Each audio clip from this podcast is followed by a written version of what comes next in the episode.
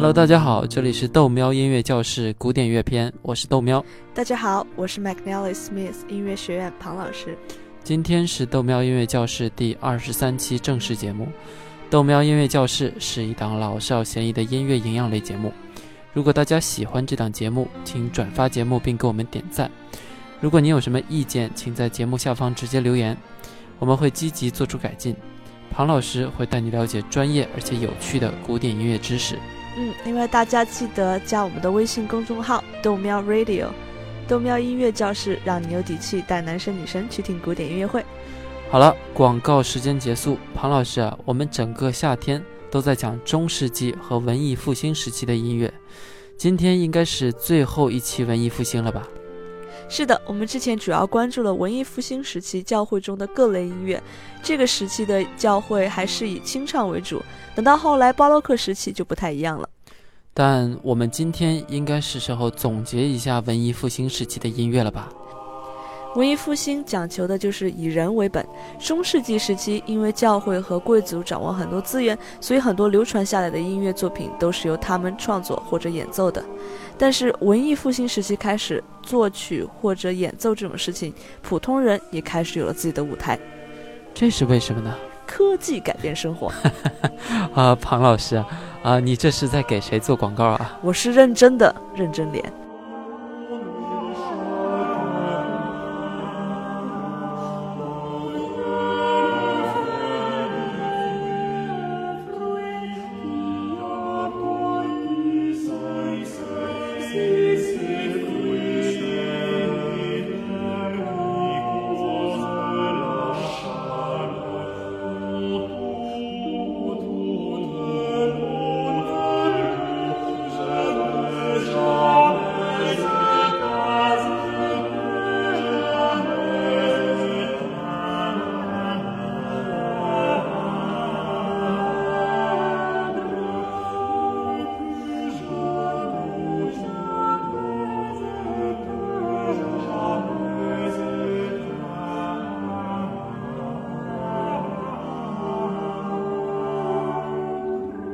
这种从精英向普通大众的转移，很大程度上都是因为科技改变了人们的生活。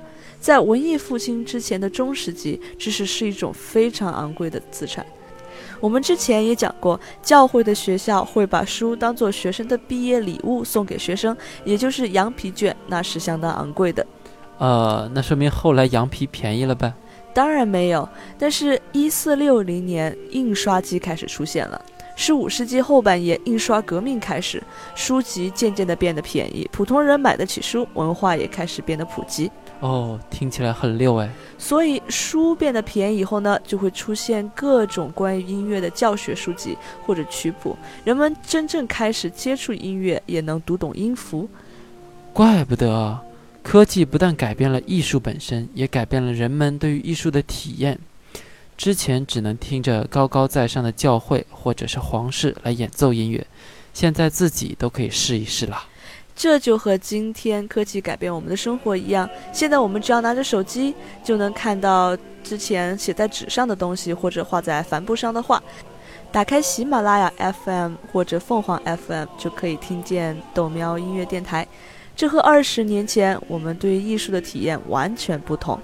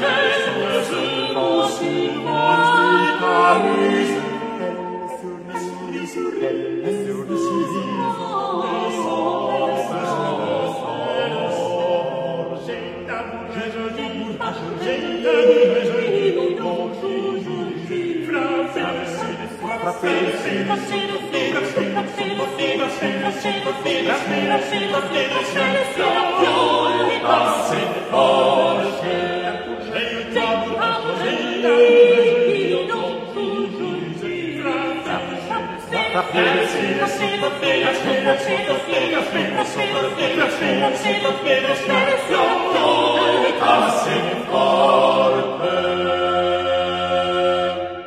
机械印刷术是由德国人发明，通过意大利逐渐走向法国，所以后来这些地方就成了西方音乐出版物的中心。你现在看到这个配图一，就是当时的人在看着乐谱演奏，左边的人在唱歌，中间在吹笛子，右边的人在弹鲁特琴。之前我们听过鲁特琴的声音。你看，像这种演奏就不一定非要有听众，他们可以就为了好玩而演奏，不像之前我们讨论过教会或者皇室的音乐，那些常常是音乐家在进行专业演奏，下面会有一群人在听。这张图里的状态就更像是我们在家自弹自唱。嘿嘿，这个就是自嗨型的选手是吧？是的。下面这张图就是四个人在看着乐谱唱歌，慢慢的音乐就变成人们日常生活中寻找快乐的一个部分，音乐启蒙自然也就开始了。现在人们都靠 KTV 来唱歌，应该和这个也是异曲同工之妙吧？那个时候流行法国相送，也就是这么唱的。我们的背景音乐就是相送，听一会儿吧。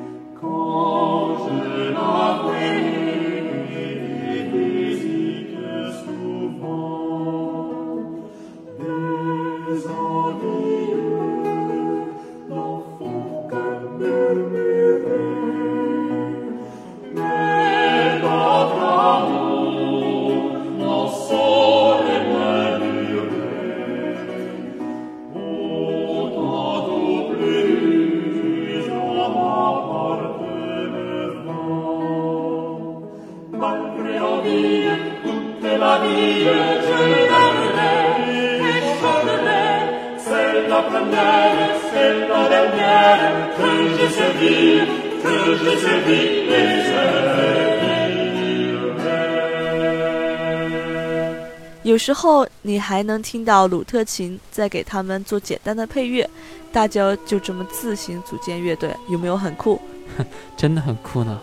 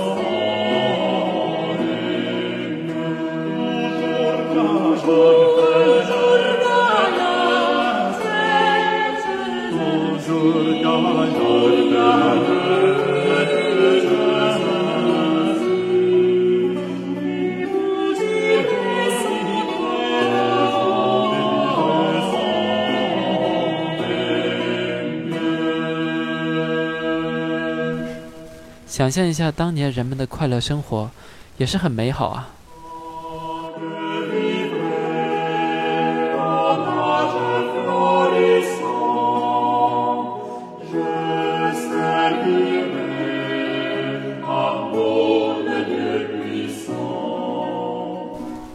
当时很有名的相送之一，就是接下来这首曲子《Tanki Vivre》，中文名字叫做《我要活下去》。那时的商人希望用这种音乐来赚很多钱，所以同一段旋律会出各种各样的版本。比如同样的一首《我要活下去》，就还有纯音乐版本，当然这也是重制版。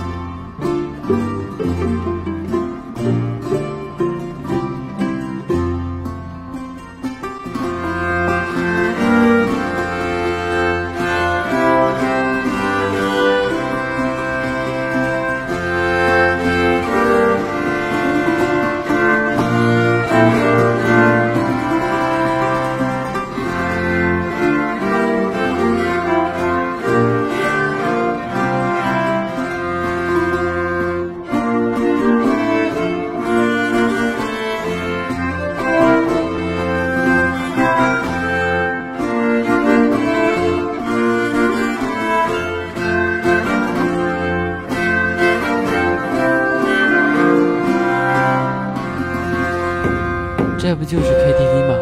人们可以看着谱子直接把这首歌唱出来。差不多，不过更像是清吧里的 live music，就是有现场演奏演唱的音乐。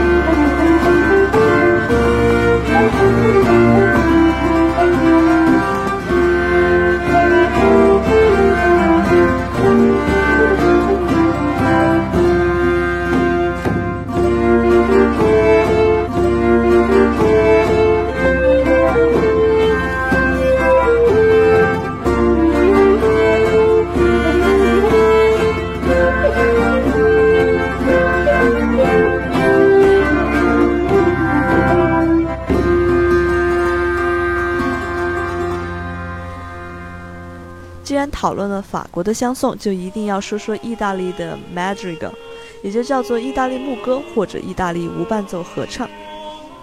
这个所谓的 Madrigal 和我们之前讨论的 a cappella，就是那个清唱赞美诗的区别，应该就是这个比较民间，那个是教会里的吧？可以这么说，但 a cappella 是一种演唱形式，就是不用乐器的合唱。所以你可以说，我们现在听到的 Madrigal 是一种 a cappella，这个比较复杂，不用在意这些细节，大家感受一下美就行了。Madrigal 算是文艺复兴时期最流行的一种音乐形式，它一般有四到五个声部，唱的内容大概也就是讲述爱情的甜美与哀愁，有时候大家可以围成一圈一起唱，看起来很可爱。一五三零年，Madrigal 情歌开始席卷欧洲。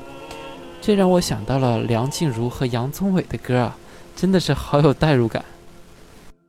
Cildissima, cildissima, di valga in modi al cuore, de cui amor vivo, de cui amor vive, se senza il cuore,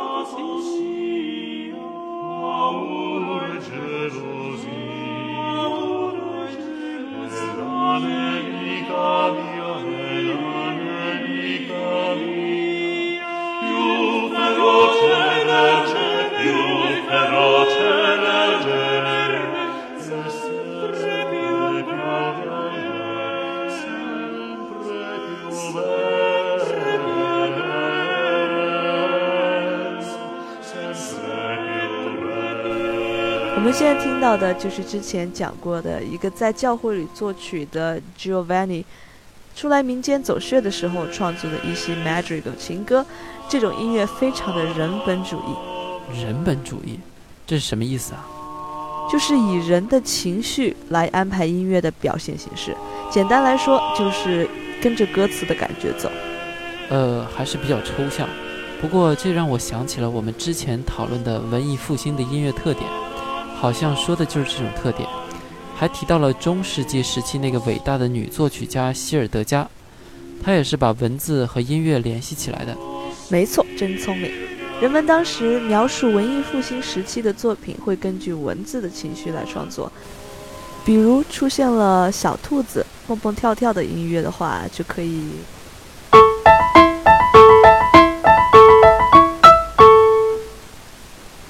一个人失恋了，音乐可能就会慢下来，或者用一些不协和的和弦。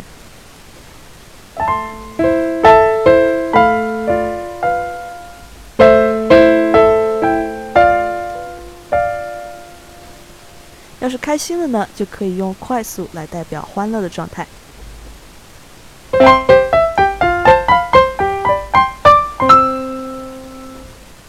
总之，会用音乐来表达某种状态，赋予了音乐某一种意义。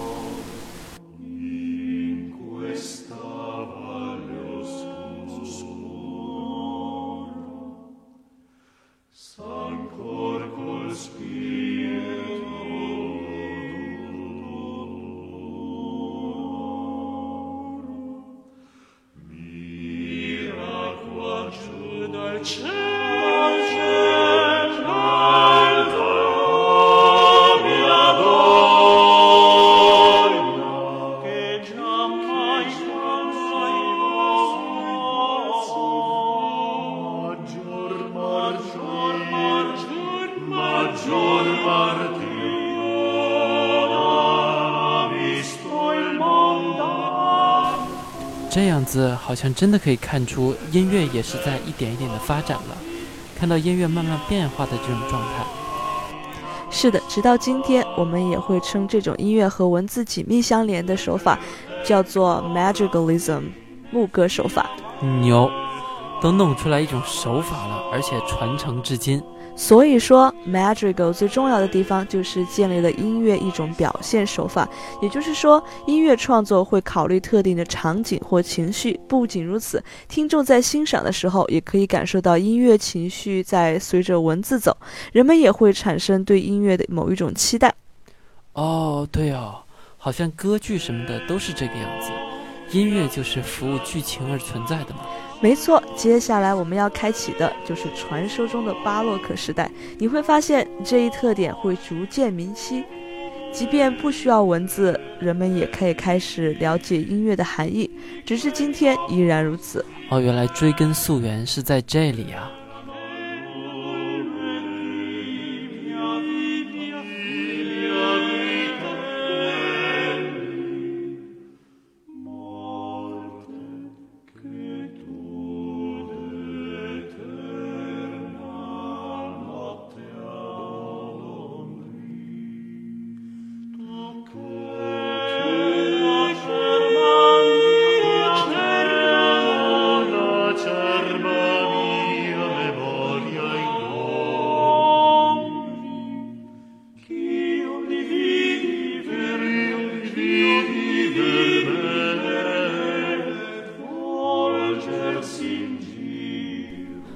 好了，那这样又到了我们即将结束的时间了。欢迎把我们的节目分享到你的朋友圈，让更多的人都可以听懂古典音乐。豆喵音乐教室带你了解古典音乐的前世今生。如果想找我们的配乐的话，请到我们喜马拉雅 FM 中有一个纯音乐文件夹，配乐都在那边。最后，我们的微信号是豆喵 Radio，D O U M I A O R A D I O，这样就可以找到我们。届时您可以在上面直接留言给我们。是的，同时也要记得关注微博 McNally Smith 音乐学院庞燕。如果我们推出其他节目的话，你也会第一时间知道。那最后，让我们再听一听这个 Magical 意大利牧歌，让大家再认真思考一下我们刚刚讲过的东西吧。